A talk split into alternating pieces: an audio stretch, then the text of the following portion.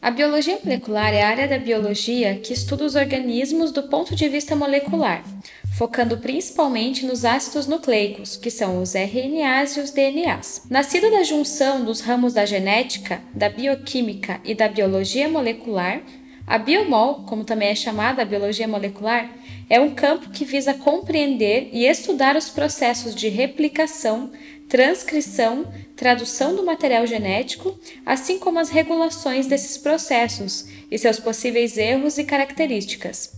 Atualmente, podemos contar com a biologia molecular para o diagnóstico de doenças infecciosas. É sobre isso que nós vamos falar hoje com a Aline Leck, bióloga formada pela Universidade Federal do Paraná e pós-graduada em biotecnologia e bioprocessos pela Universidade Estadual de Maringá e assessora científica da Mobius Life Science. Aline, obrigada por ter aceito o nosso convite. E para começar, eu gostaria de perguntar para você o que é o diagnóstico molecular. Olá, Evelise, muito obrigada pelo convite de estar aqui participando com vocês um pouquinho a respeito dessa discussão. É, o diagnóstico molecular, ele baseia-se em técnicas consagradas da biologia molecular, como a PCR, que é a reação em cadeia de polimerase e suas variações, visando a investigação de alvos de interesse, a partir da análise do material genético, então o DNA e o RNA que você mencionou agora. Assim, nós utilizamos como base então este material genético para investigar a presença desses possíveis alvos, ou mesmo é, de genes de resistência a antibióticos, que podem também estar presentes nesses micro-organismos, ou ainda alterações e mutações genéticas. Então a gente pode pegar uma amostra do paciente que está lá com alguma doença que a gente ainda não sabe o que é, e aí fazer essa investigação do DNA para ver se encontra algum patógeno, é isso? Então é isso mesmo. A partir de uma amostra biológica, para investigação de cada alvo de interesse, você precisa de um tipo específico de amostra, né? A partir deste material, você pode fazer a investigação tanto de um alvo de interesse, um vírus, uma bactéria ou mesmo de algum componente do próprio organismo do indivíduo. Então, do material genético do indivíduo, para você verificar se ele tem alguma mutação ou alguma alteração genética. Então, esses são os principais testes realizados hoje, né? Além também de doenças hereditárias. Perfeito. E quais as vantagens da gente fazer o diagnóstico molecular? Então, é, nós temos diversas vantagens do uso de diagnóstico molecular em relação a outras metodologias muito utilizadas hoje em dia também. O diagnóstico molecular, ele apresenta altíssima sensibilidade e especificidade na investigação, ou seja, é possível obter resultados precisos. Ele permite maior reprodutibilidade dos ensaios, seguindo protocolos práticos e kits de fácil utilização. Então, é muito tranquilo de se trabalhar com esse tipo de material, além dele apresentar altíssima performance e reduzir o tempo de análise e liberação de resultados. Faz muita diferença né, em diversas doenças. Normalmente os testes moleculares eles são mais rápidos que as técnicas gold standard. Então, assim, se a gente está com um paciente é, no início de uma pneumonia, e a gente precisa saber qual é a bactéria ou vírus que está atacando esse paciente para conseguir fazer o tratamento ideal. Então, o diagnóstico molecular consegue identificar qual é esse vírus, esse patógeno causador desde o início, mesmo com pouquinha é, presença dele. É isso? É isso mesmo. Então, através dos testes moleculares e do material adequado né, para análise, então a amostra biológica adequada também, da região ideal para investigação, você consegue sim rastrear qual é o causador da doença. E você estava falando também em relação ao tempo, né? Então, o diagnóstico molecular, além de ser tão preciso, assim, que vai até lá no, é, no DNA, no RNA, ele é muito mais rápido também o resultado? Com certeza.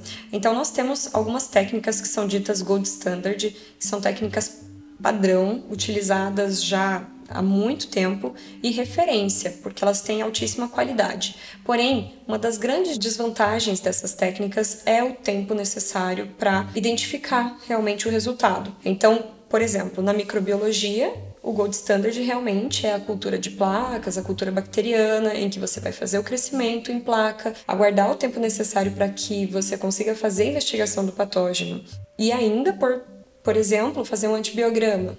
Então, isso tudo demanda um grande período de tempo. Se nós utilizarmos diagnósticos moleculares, testes moleculares, nós conseguimos reduzir esse tempo através de outra linha de investigação, né?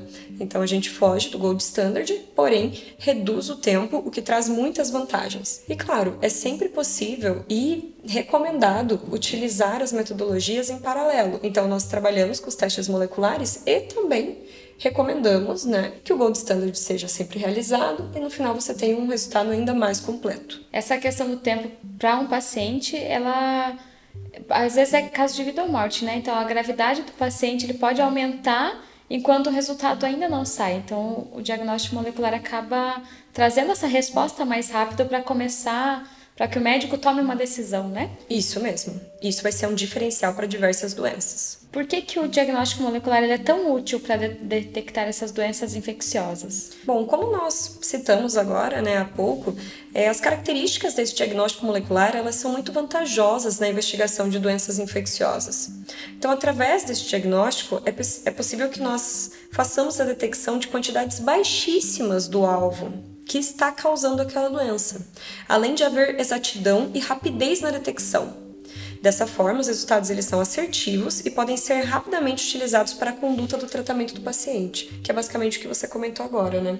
Então, com certeza, os testes moleculares eles podem e devem ser utilizados para a detecção de é, infecções, porque vai favorecer muito o tratamento. Uhum. É, a gente parece que é uma, uma, novidade isso, né, o teste molecular, mas na verdade ele já é bastante utilizado, né? Ele é muito comum nos laboratórios hoje em dia. Com certeza, os testes moleculares eles já são amplamente utilizados em diversas instituições de pesquisa e hospitais referência em nosso país e no mundo todo, né? É, como exemplo, a Fiocruz, hospitais das clínicas, diversos estados, instituições privadas, laboratórios apoio. Então, todos esses órgãos eles utilizam testes moleculares hoje.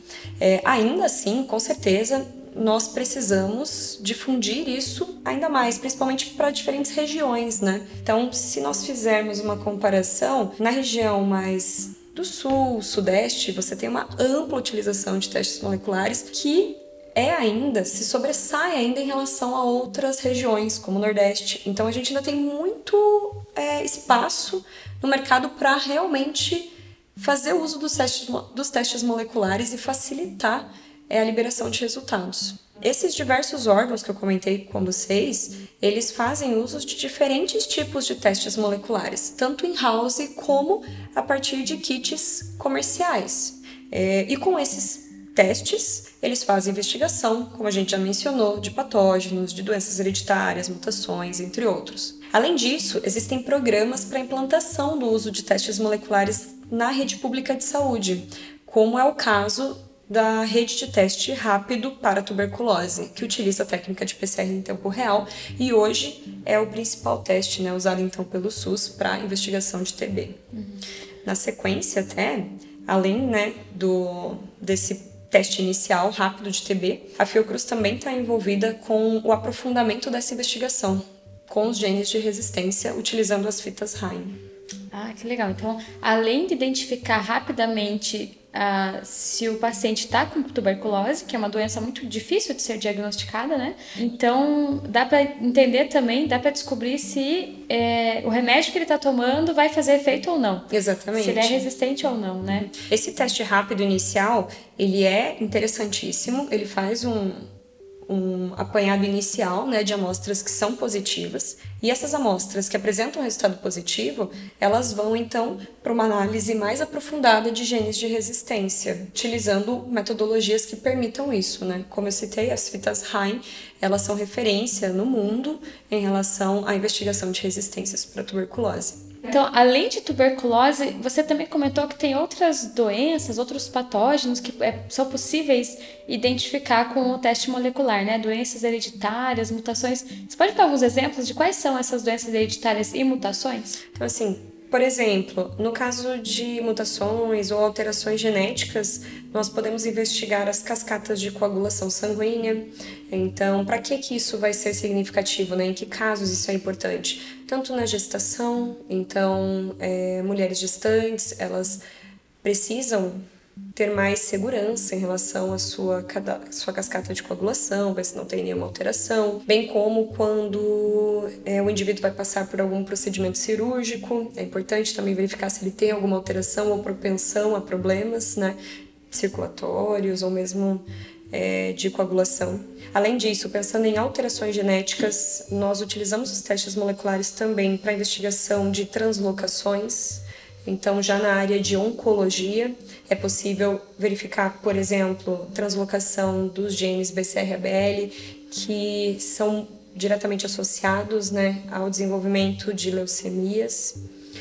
É, um dos tipos de leucemia, claro, né, nós temos diversos, diversas é, origens possíveis para leucemias, mas o BCR-ABL é um dos principais genes a serem investigados é, quando a gente tem alguma, alguma dúvida em relação à origem ou presença de leucemia. Então, esses são alguns exemplos. É, você citou ali das mulheres grávidas, né?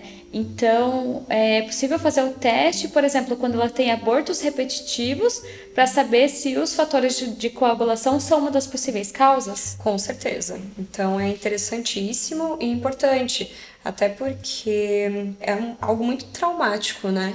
Então é muito além da, da questão, não só em relação à questão da saúde da mulher, né, do bebê, principalmente toda a experiência que ela tem nessa gestação pode ser infinitamente melhorada com o diagnóstico molecular, com a investigação prévia. Então ela consegue evitar problemas já durante a sua gestação, graças a um resultado prévio que ela já sabe se tem alguma propensão e já pode ser feita a tratativa mais adequada para o caso. O ideal seria se é, esse exame fosse feito no pré-natal também, para todas as mulheres, ou para algum grupo específico, assim? Ah, eu considero interessante aplicar no geral, até porque dificilmente a gente acaba investigando isso antes de passar por uma gestação, né? A menos que realmente tenha um histórico familiar, que realmente tenda a isso e você já tenha um conhecimento disso prévio, ok, nesse caso você já vai tender a investigar isso antes, mas do contrário, nem sempre apenas é, mulheres com predisposição genética devido ao histórico familiar desenvolvem alguma alteração. Então, acredito ser sim interessante é, realizar para para todas as mulheres que estão passando pelo processo de gestação. É, e outras doenças, assim, que outros tipos de exames a gente podia fazer com o teste molecular? Olha, como a gente comentou, é muito amplo, né? Então, quando a gente fala em relação ali a infecções de patógenos em geral, a gente aí tem uma gama enorme de alvos. Então, por exemplo, nós podemos fazer investigações para é, patógenos que são diretamente relacionados aos processos de transplante, então patógenos que devem ser investigados, né? Porque eles acabam influenciando muito no processo de transplante, como CMV, EBV, BKV. Então esses são alvos interessantíssimos de se fazer o monitoramento, visto que é preciso haver um balanço entre a presença desse patógeno e a imunossupressão do paciente.